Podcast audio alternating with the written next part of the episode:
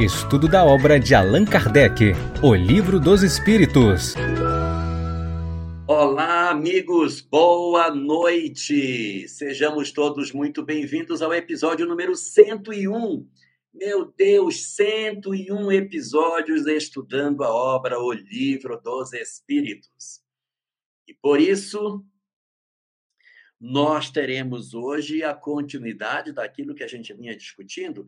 Hoje, se Deus permitir, nós iremos encerrar um capítulo fundamental para o entendimento da doutrina espírita, que é o último capítulo que a gente tem nas discussões sobre a missão dos espíritos.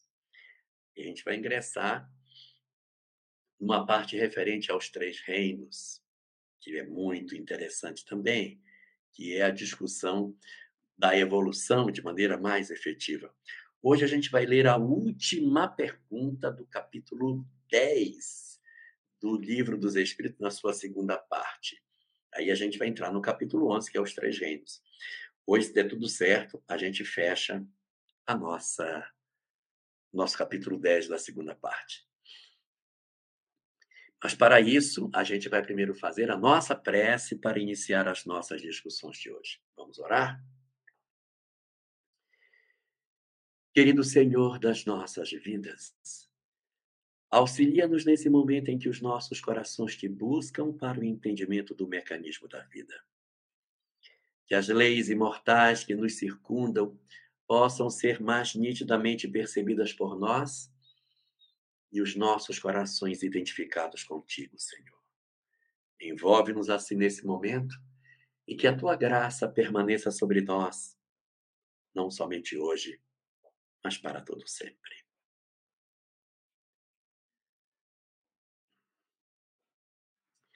Na nossa na nossa live da semana passada, nós estávamos estudando sobre a missão dos espíritos na família, paternidade e maternidade. Um assunto maravilhoso. E essa questão que a gente vai ver, que é a última do capítulo 10, sobre a questão da missão dos espíritos, é uma uma questão assim bastante palpitante. Ela traz muitas discussões interessantíssimas e a época de Kardec isso era uma coisa que se debatia muito, né? Porque foi um período marcado por uma ocorrência muito forte dessa circunstância. Vamos ler aqui a questão 584 do Livro dos Espíritos. Olha a pergunta. De que natureza será a missão do conquistador que apenas visa satisfazer a sua ambição e que, para alcançar esse objetivo, não vacila antes, ante as calamidades que vai espalhando? Essa é uma pergunta boa, porque ao longo da história da humanidade nós temos várias situações desse tipo, não é? Nós temos a história do conquistador Cortés, que chegou no Golfo do México, onde viviam os astecas. E aí, Silvana, ele promoveu a destruição da cultura asteca. Nós temos a história de Pizarro, que chegou aqui no Império Incaico, na América do Sul. Eu falo aqui porque eu estou pensando que estou em Rondônia.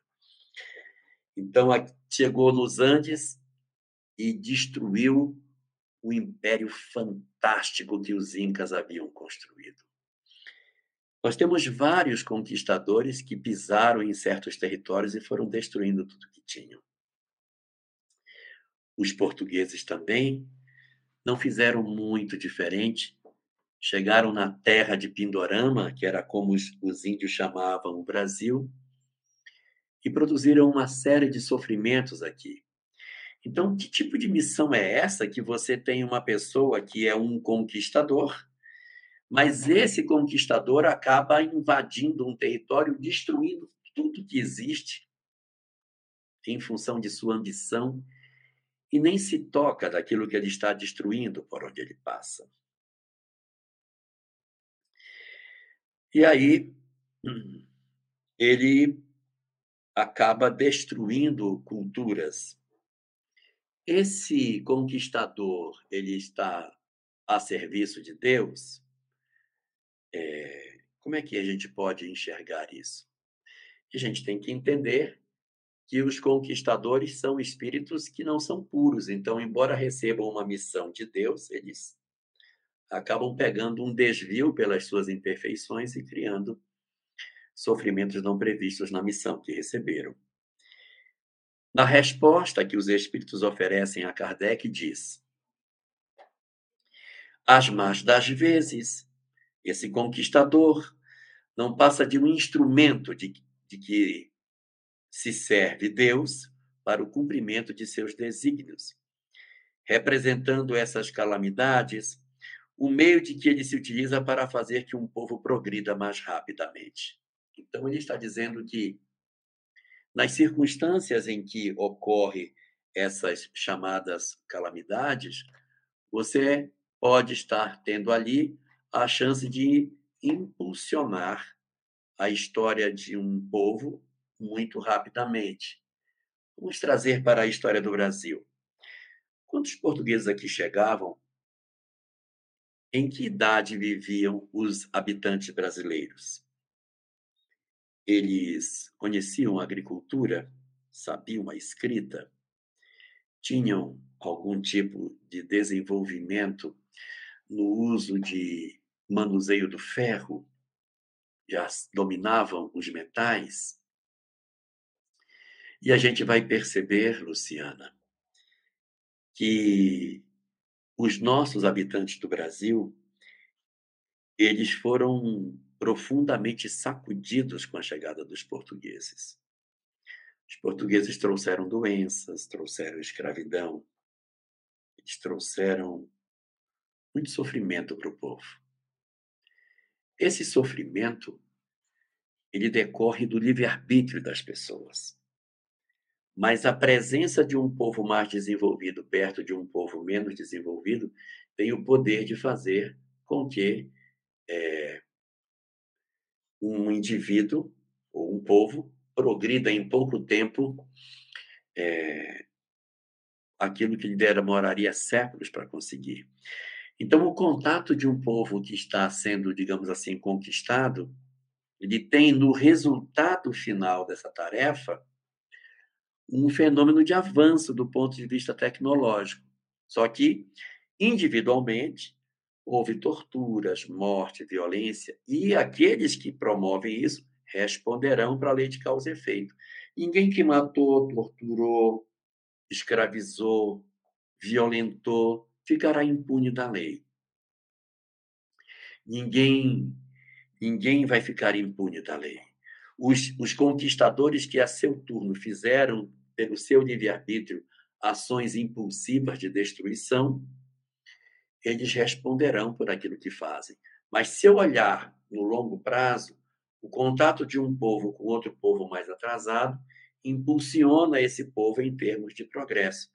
Então, apesar das dores que a gente observa nessas circunstâncias, nós vamos notar também um progresso que se opera pela presença desses homens que oferecem a possibilidade de desenvolvimento de alguma cultura.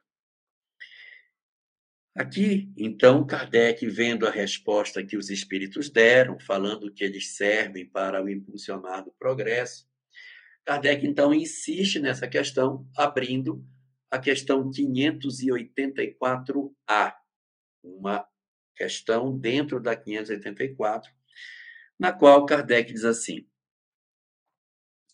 Nenhuma parte tendo na produção do bem que dessas calamidades passageiras possa resultar, pois que visava um fim todo pessoal, aquele que delas se constitui instrumento tirará, não obstante, proveito desse bem? Então, veja só. Os conquistadores entraram e levaram o pau-brasil. Os conquistadores entraram e levaram as pedras preciosas, levaram as riquezas que o país possuía. Então eu pergunto: se nenhuma parte eu tenho na produção desses bens, se esse povo não, não participou em nada na produção desse bem, né, na produção do bem, que essas calamidades passageiras possam deixar, porque essas calamidades elas podem deixar algum tipo de progresso, mas ele nem participou, porque eles entraram, tiraram, eu não, não participei da riqueza, não participei de nada porque essa riqueza visava um fim todo pessoal daqueles que invadiram e que tiraram, aquele que delas constitui instrumento, ou seja, aquele que se constituiu um instrumento para que isso acontecesse. Não obstante aquilo que ele faz, ele vai tirar algum proveito desse bem, porque ele não não participou do bem final. e não viu o resultado das coisas. E aí os espíritos dizem o seguinte: cada um é recompensado de acordo com as suas obras, com o bem que intentou fazer e com a retidão de suas intenções. Nós vamos encontrar muitas vezes na história situações nas quais determinados indivíduos que foram mandados para executar um trabalho, eles, na execução do trabalho, eles se corrompem. Eu não posso responsabilizar o que deu a ordem para que eles façam algo pelos desequilíbrios dos seus comandados. Existe, inclusive, uma, uma questão sobre isso, não é exatamente disso, mas toca nesse assunto, que está no livro As Leis Morais de Rodolfo Caligares, quando ele trata a questão da guerra. Em que ele pergunta qual é a responsabilidade do soldado na guerra. O mata uma pessoa, ele é responsável? E aí, na discussão, Rodolfo Caligares diz que a responsabilidade do soldado tem que ser considerada dentro das circunstâncias de sobrevivência dele. Então, como ele está lutando para sobreviver, a responsabilidade dele é bem menor, porque ele está lutando para não morrer. Mas que quando o soldado age com requinte de barbaridade, quando ele tortura, quando ele é mau, quando ele é cruel, quando ele age além daquilo que seria o esperado que ele fizesse, mas ele usa da sua maldade com as pessoas, aí ele responde. Por isso que está acontecendo. Tá, mas e aí no caso, ele matou uma pessoa, ele não teve culpa porque ele estava se defendendo. Então, vai ficar impune essa, essa situação? Aí Rodolfo Caligares diz que responde é o general, porque foi ele que colocou o soldado nessa condição. Quando o soldado avança além do dever e tortura as pessoas, a culpa sai do general e passa para o soldado. Na sequência dessa resposta, Allan Kardec vai enriquecer esse nosso momento de reflexão com um comentário discutindo essa questão dos conquistadores e das responsabilidades que eles têm com os desatinos que acontecem durante os fenômenos de ocupação, os fenômenos violentos até que acontecem nessas horas. Ele diz: os espíritos encarnados têm ocupações inerentes às suas existências corpóreas.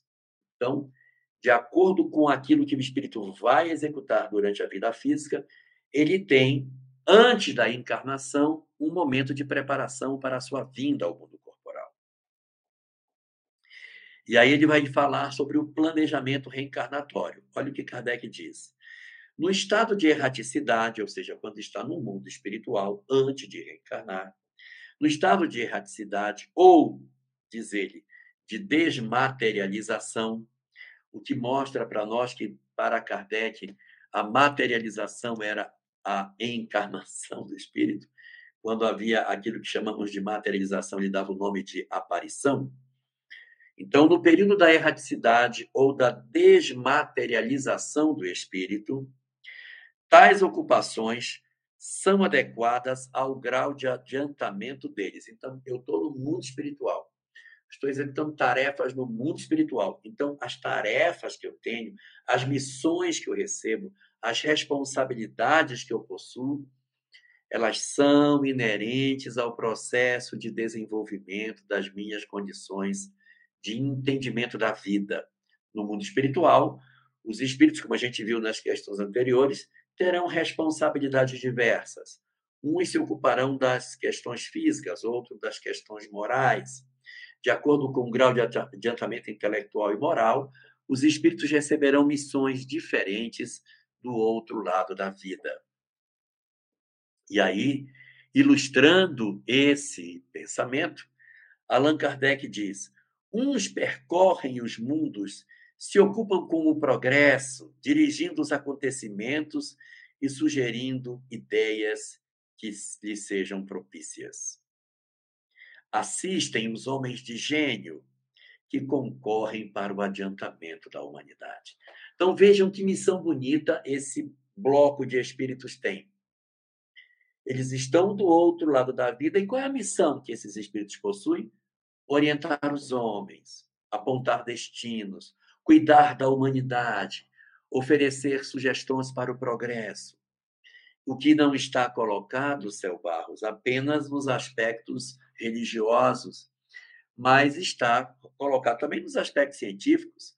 Os cientistas, os pesquisadores, também são orientados pelos espíritos nas suas buscas, nas suas descobertas, nas suas invenções, porque isso corrobora com o processo de desenvolvimento da humanidade. Então, a gente vai encontrar parte dos espíritos no mundo espiritual que estarão ocupados de fazer exatamente a movimentação do progresso dos homens. Aqui a gente poderia citar como exemplo os espíritos que cuidam dos aspectos científicos da Terra. Aqueles que estão, de certa maneira, inspirando os cientistas, os biólogos, os químicos, os físicos, os matemáticos, os cientistas sociais, os sociólogos, os geógrafos, os homens que estudam o planeta e que procuram encontrar e decifrar os seus enigmas. Existem espíritos inspirando esse grupo de pessoas. Os que, os que escrevem, os, os que estão escrevendo livros. Existe também um grupo de espíritos que estará trabalhando no desenvolvimento no campo moral das criaturas. Estão nas igrejas, nos templos, entre os filósofos, entre as pessoas que estão preocupadas com o progresso do homem. Então, estarão ali voltados. Outros estão inspirando os ambientes políticos, as casas de lei, os fenômenos de orientação dos destinos dos povos, auxiliando nos trabalhos de diplomacia para que não haja guerra, para que não haja a violência, para que se resolvam as coisas em paz, para que o conflito armado não se estabeleça. Então, há espíritos que têm uma função específica de lidar com essas magnas questões desencarnados orientando o desenvolvimento da Terra. Estão do lado de lá. E outros? Ah, outros encarnam com determinada missão de progresso. Quem seriam esses? os que vêm para serem estimula estimulados pelos que ficaram. É um Einstein, um Mendeleev, um Pasteur, um Oparin, um Hugo de Vries, um Darwin, um homem desse que encarna na Terra e, pela sua intuição, tem um pensamento inspirado pelos espíritos e fazer com que eles consigam descobrir. Então, alguns estão na Terra ligados aos aspectos de virem encarnar para executar o trabalho. Exato, Camila está lembrando bem. Né? Os espíritos que estão do lado de lá, no primeiro grupo, trabalhando pelo progresso da humanidade. Aqui estão os religiosos e os homens que cuidam da educação, nos cenários de debate. Emmanuel, Bezerra de Menezes, Ismael cuidando do de um país como um todo, trabalhando para que uma nação consiga se desenvolver. Então, isso tudo são, são fenômenos que estão ligados com a missão dos espíritos. Então, o primeiro grupo apresentado por Kardec é o grupo dos espíritos voltados especificamente para as grandes missões que ficam sendo desenvolvidas para o mundo e ficam do lado de lá. Outros encarnam para, entre os homens, servir de instrumento para as ideias dos que estão lá do lado de fora, sugerindo as lições de progresso. Então veja que são magnas questões. Agora vamos para o terceiro grupo. Terceiro grupo. São os outros tomam sob sua tutela os indivíduos. Estamos falando agora dos espíritos que cuidam de gente. Outros tomam sua, sob sua tutela os indivíduos, as famílias, as, reuni as, as reuniões, as cidades e até os povos. Aqui, mais especificamente, a gente poderia encontrar a figura de Ismael. Então, aqui eu estou falando dos tutelares. Então, no primeiro grupo são quem? Os que pensam a sociedade, são os que pensam o progresso da ciência, são os que estão inspirando os cientistas. O segundo grupo são os que encarnam para ser inspirados por eles. Terceiro grupo, os mentores, aqueles que atuam na nossa sociedade para entregar aos homens uma sugestão, uma orientação. Então, eles cuidam de uma pessoa, cuidam de uma família, eles cuidam de uma cidade, de um reino ou de um povo. É, no livro O Céu e o Inferno, quando Allan Kardec classifica os anjos, segundo aquilo que a Igreja Católica coloca, a Igreja Católica diz que existem nove degraus de anjos. Um, dois, três, quatro, cinco, seis, sete, oito, nove, até aqui. Então, são nove degraus. Nesses nove degraus de anjos, tem o anjo da guarda, depois tem o, o arcanjo, depois tem um terceiro chamado principado, que é o que cuida de povos. A gente chama anjo Gabriel, ele seria principado Gabriel, porque ele cuida de um povo, ele cuida de um reino, cuida de um país. Aí acima deles tem mais três. Tem aqueles que promovem os fenômenos da natureza, que são os potestades. Tem os que promovem os milagres, que são os chamados virtudes. E tem os dominações, que são os que mandam em todos os outros. Esses todos estão sob o comando dos dominações. E no topo dessa escala, os últimos três. Na primeira posição, no seio de Deus, está os tronos, depois estão os chamados querubins, que são os anjos da sabedoria, e no topo do topo do topo do topo, os serafins, que são os anjos da caridade. Mas essa é uma classificação da Igreja Católica. Né? Mas se a gente fosse trazer para o nosso contexto espírita, o chamado anjo Gabriel seria um principado, estaria aqui na terceira classe dos espíritos colocado dos anjos, né? Então, existe aqui um grupo de espíritos que tem a responsabilidade de tutelar pessoas, famílias, cidades, reinos. Eles são os anjos tutelares. Né? Outros, enfim, presidem os fenômenos da natureza de que se fazem os agentes diretos. Então, seriam aqueles aqui colocados como os potestades acima dos principados. É, a gente está lendo aqui uma espécie de resumo do que a gente viu nesse capítulo sobre a missão dos espíritos, falando agora dos espíritos que interferem nos fenômenos da natureza, produzindo é, aqueles fenômenos mais significativos, tá? É o que está escrito no texto lá atrás, nas perguntas que tratam sobre essa questão. Os fenômenos mais comuns, mais significativos da natureza são objeto da ação de determinados espíritos. Agora vamos começar a descer. Hum. Reparem que na classificação que os espíritos dão a Kardec, existem primeiro as orientações de caráter moral, depois as de, do mundo material. Então, ele colocou as do mundo material primeiro.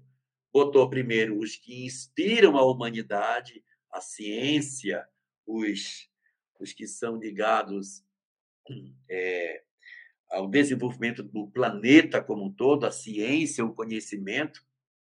Segundo, os que encarnam para executar isso. Terceiro, os que protegem pessoas. Fala de grupos com características humanos primitivistas, que, enquanto colaboram, se educam para futuras encarnações. Sim, existe também esse esse grupo de espíritos. A gente vai chegar lá quando a gente terminar todas as classificações que a gente tem aqui. Então, nós temos, depois desses que cuidam de pessoas, os que tratam dos fenômenos naturais. Opa, começamos a descer para os fenômenos físicos agora.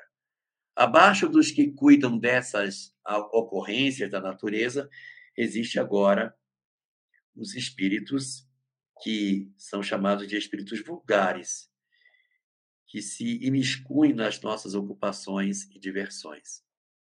Esses são os levianos, alguns são até espíritos familiares, que vivem conosco, vivem na nossa casa, mas eles não têm grandes interesses espirituais, alienados de tudo.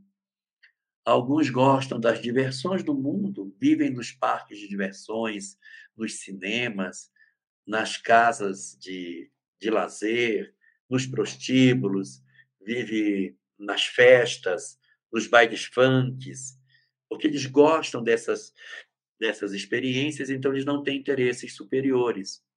Eles ficam presos nessa situação do gosto pelas coisas vulgares. Agora, abaixo desse, ainda tem outro grupo, que são aqueles que deliberadamente querem o mal. Os espíritos impuros, imperfeitos. Esses gostam do sofrimento e das angústias. Eles eles gostam de ver o sofrimento dos homens, sem perceber que eles mesmos são objeto de sofrimento. Eles também sofrem, só que eles só veem o sofrimento que eles causam nos outros. Então, os, os impuros ou imperfeitos aguardam em sofrimentos e angústias o momento em que praza a Deus proporcionarem proporcionar-lhes meios para se adiantarem. Então, eles estão ali fazendo mal e experimentando o próprio mal, praticando maldades e sentindo o reflexo dessa maldade. E eles ficam nessa condição até que eles consigam despertar. É, diz Kardec assim que se pratica o mal é pelo despeito que eles ainda têm por não poderem gozar do bem. Essa é a questão colocada para nós sobre a maneira como esses espíritos se manifestam nas nossas vidas. Então, você vai perceber aqui uma classificação de uma maneira bastante sutil que Kardec vai colocando de como é que os espíritos se organizam, como é que eles se estruturam dentro dessa, dessa situação. Então, você tem desde aqueles de ocupações maiores até aqueles das ocupações menores e os outros que estão completamente alienados e que nem percebem, muitas vezes, a condição de sofrimento que têm e o quanto eles poderiam melhorar a si próprios se prestassem atenção naquilo que lhes circunda. Eles têm, portanto, a oportunidade de oferecer a todos nós lições, porque a presença deles revela a nossa inferioridade, porque se eles permanecem, é um indicativo de que a gente ainda dá razão para que eles permaneçam conosco. Se eu não dou atenção a um determinado espírito, ele se desvincula e vai viver a sua vida separado de mim. Mas se ele ainda permanece vinculado à minha existência, porque ele, de certa maneira, ainda se compraz com a circunstância onde eu me encontro e eu me satisfaço com a vida que ele possui. Nós temos aqui, Eliane, algumas perguntas que foram feitas pelas pessoas. Vamos tratar essas perguntas para a gente poder avançar nesse nosso conteúdo? Coloca para nós a primeira pergunta, por favor. A Clau Hagel está perguntando sobre a questão da responsabilidade dos conquistadores, dos homens que promovem o processo de conquista. Dentro desse raciocínio de responsabilidade, sabendo que terão que espiar e reparar, poderíamos deduzir que um chefe de Estado que provoca uma guerra deverá reparar seu erro diante dessa nação? Com certeza. Com certeza. Os senhores da guerra, eles são responsabilizados pelos crimes que são cometidos em seu nome. Agora, os crimes que são cometidos pelo interesse da, dos seus comandados, seus comandados re, re, respondem por ele. Então, por exemplo, uh, nós tivemos, não é tão recente, mas nós tivemos uma Segunda Guerra Mundial no século passado, aí, dos anos de 39 a 40. Nesse período de 39, de 39 a 45, nós tivemos um período aí de aproximadamente 80 anos atrás, em que aconteceu na Terra uma grande ocorrência de violência, de morte, de assassínios. Os homens que, de certa maneira, foram os responsáveis por esse conflito, eles respondem. Eles respondem. E aí tem algumas curiosidades, Cláudio. Esses senhores da guerra, quando eles desencarnam, eles, além de sofrerem a pressão das suas próprias mentes pelo mal que produziram, eles também experimentam a perseguição dos seus inimigos. Imagine, de repente, alguém da Segunda Guerra Mundial que possa ter sido responsável por uma grande quantidade de mortes, alguém que produziu muito sofrimento em muitos povos, em muita gente, esse indivíduo que produziu esse conjunto de dores, ele tem as suas dores naturais, daquilo que ele produziu, daquilo que ele fez, mas ele tem também o ódio das pessoas a quem ele prejudicou. E, independente do que ele sente dentro de si mesmo, ele também é procurado pelas suas vítimas.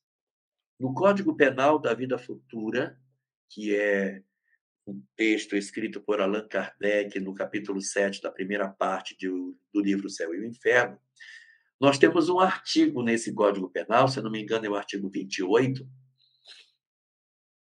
se não for o 28 ou 24, mas acho que é o 28, que afirma que o, a maior punição, a maior, a maior punição que um espírito pode passar no mundo espiritual não é física, a gente às vezes pensa, ah, o espírito vai sofrer tortura, vão pendurar ele de cabeça para baixo.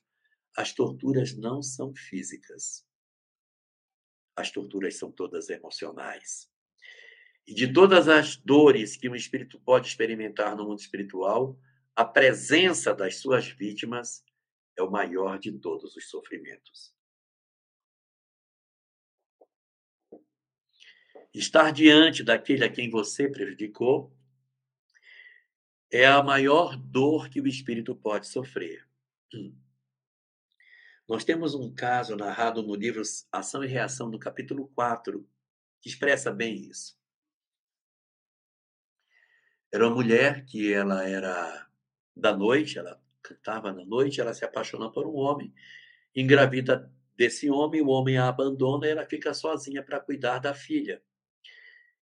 E ao cuidar dessa filha, ela tem que deixar a noite para poder se dedicar à criança. E ela abandona e vai cuidar da criança. A menina cresce, conhece um rapaz, casa com esse rapaz e traz o rapaz para morar dentro da casa da mãe. Casados, morando com a sogra.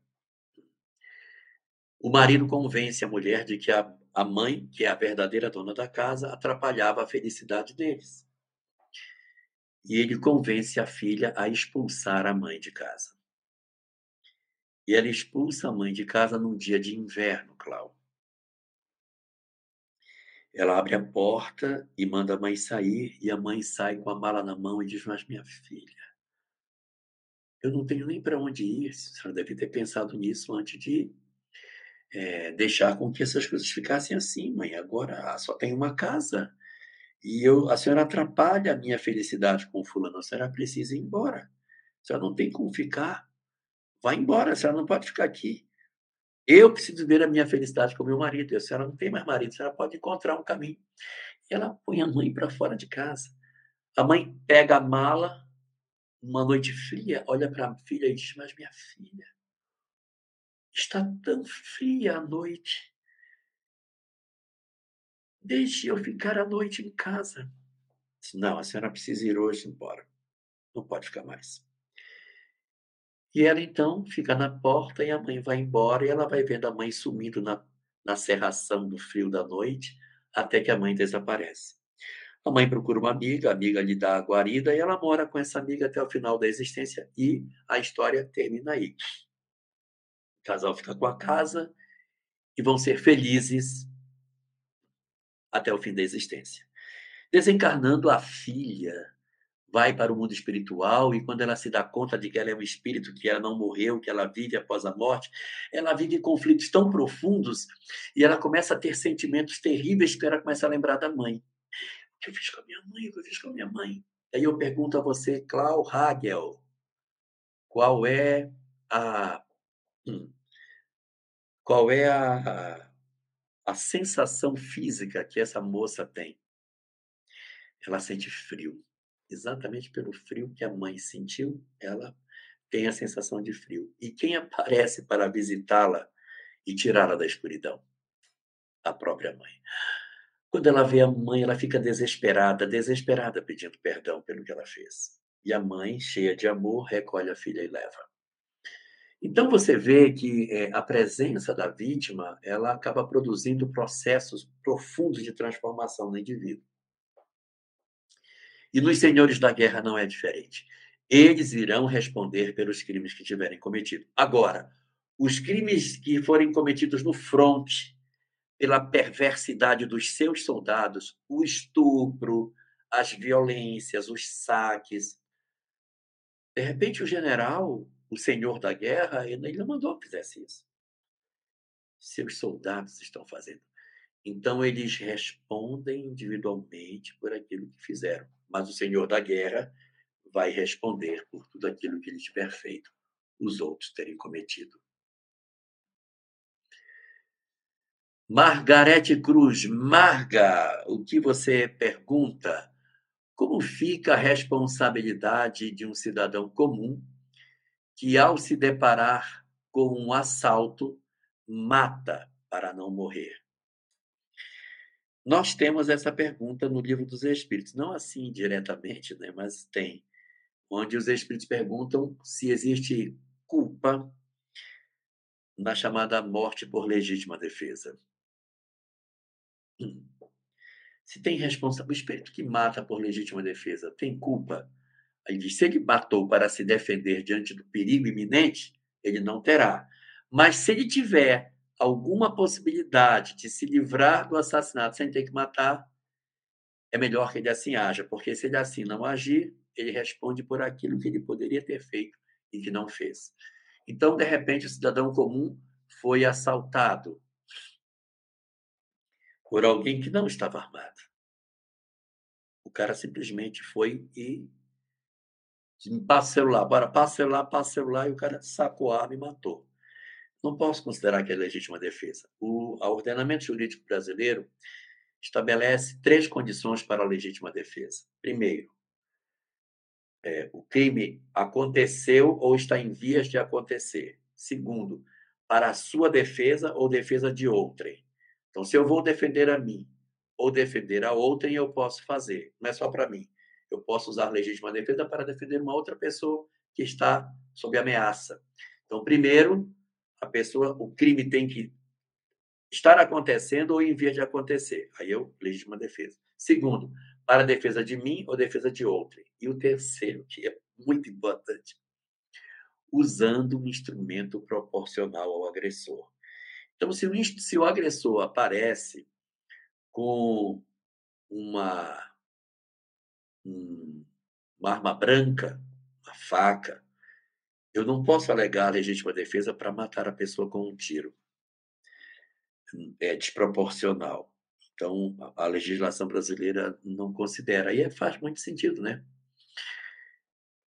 Aqui a Camilinha foi buscar para nós. É a questão 748. Cadê a pergunta, Camila? Você colocou? Falta a pergunta. Comete crime aquele que retire a vida do outro em legítima defesa, aí respondem os espíritos.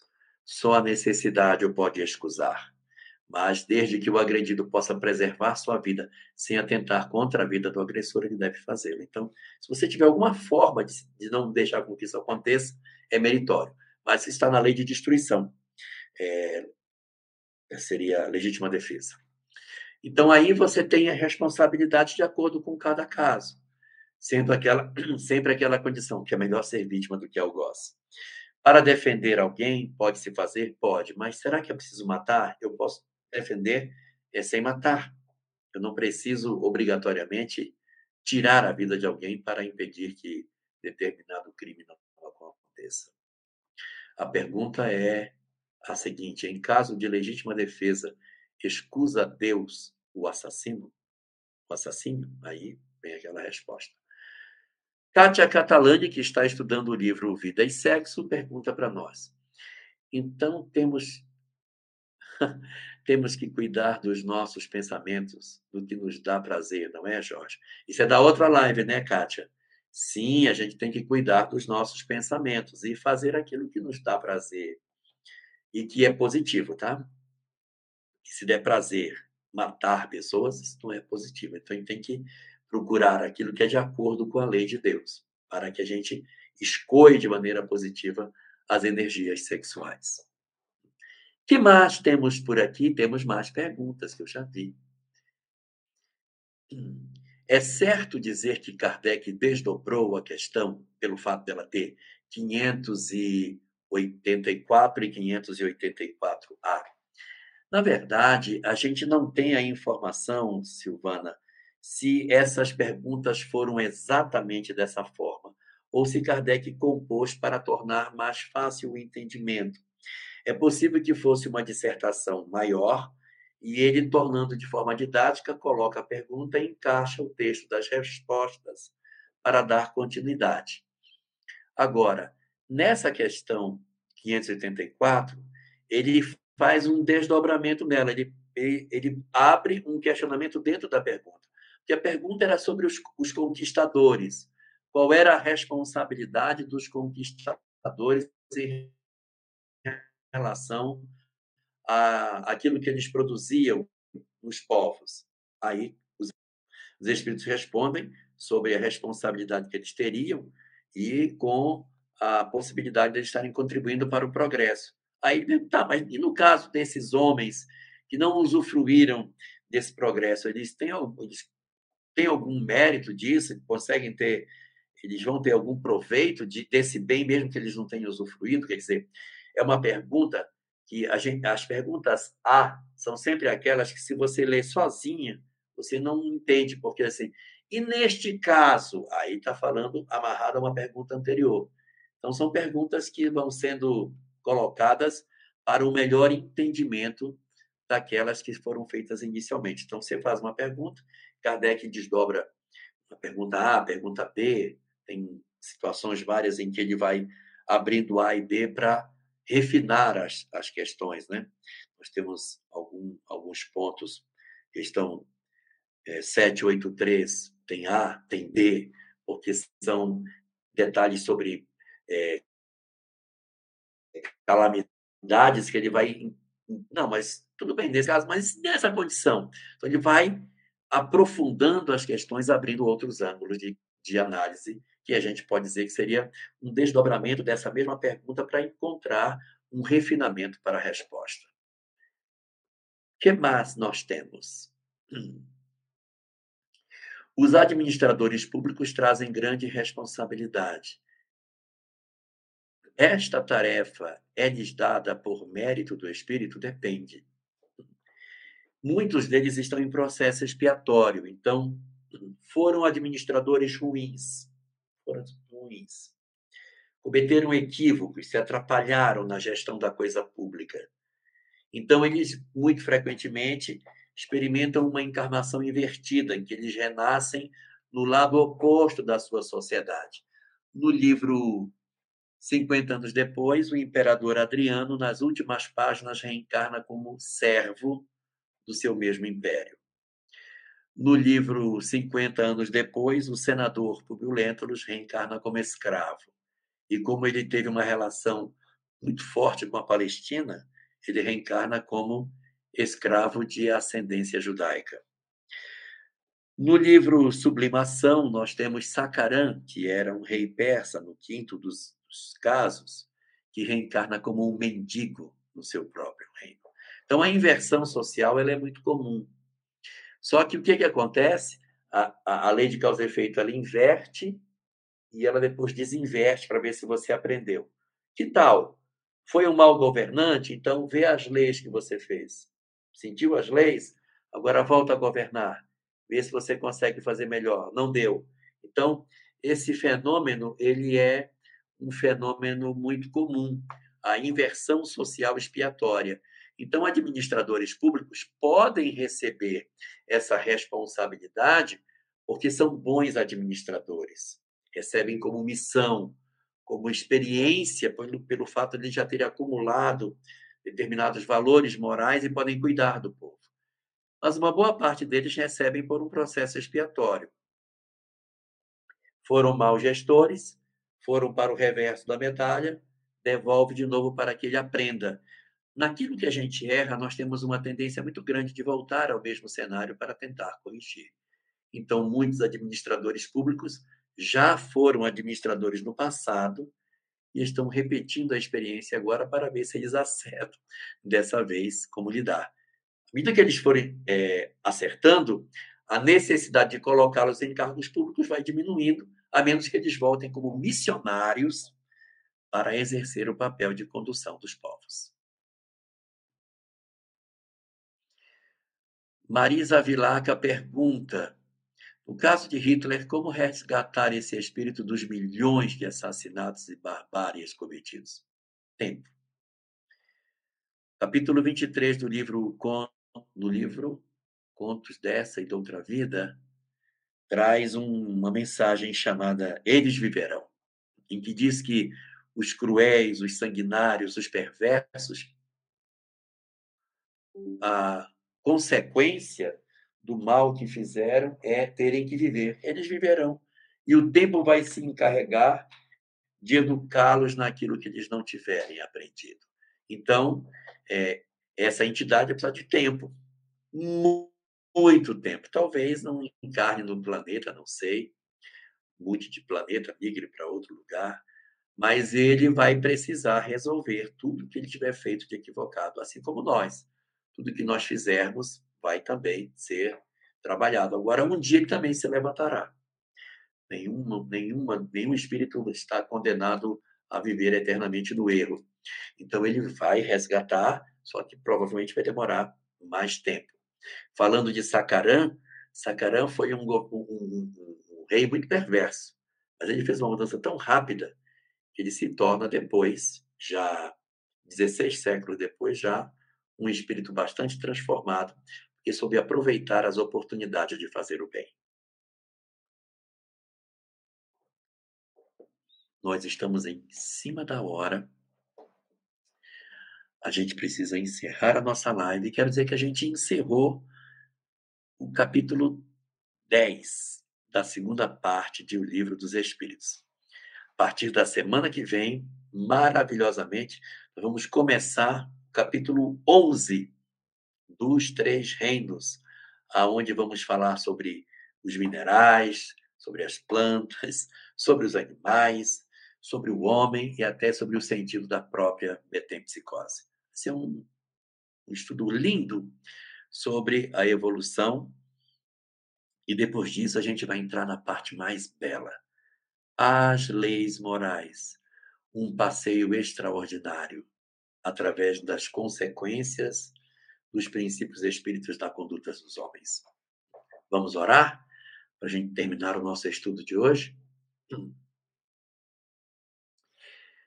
Querido Senhor, nós muito te agradecemos as oportunidades que tu nos concedes e te rogamos que nos auxilies a entender a missão que cada um de nós possui diante da vida, para que não desperdicemos essas oportunidades extraordinárias de podermos viver a plenitude do conhecimento interpretada nos nossos dias. Nós te agradecemos profundamente pela chance que tu nos dás de conhecermos as tuas leis e te pedimos que nos abençoes para que consigamos interpretar entre os homens aquilo que já conseguimos conhecer. Obrigado, Senhor, por tudo. Abençoa as nossas vidas e guarda os nossos corações na tua profunda e infinita paz. Estude conosco. Faça parte da família Espiritismo e Mediunidade. Em Lives TV.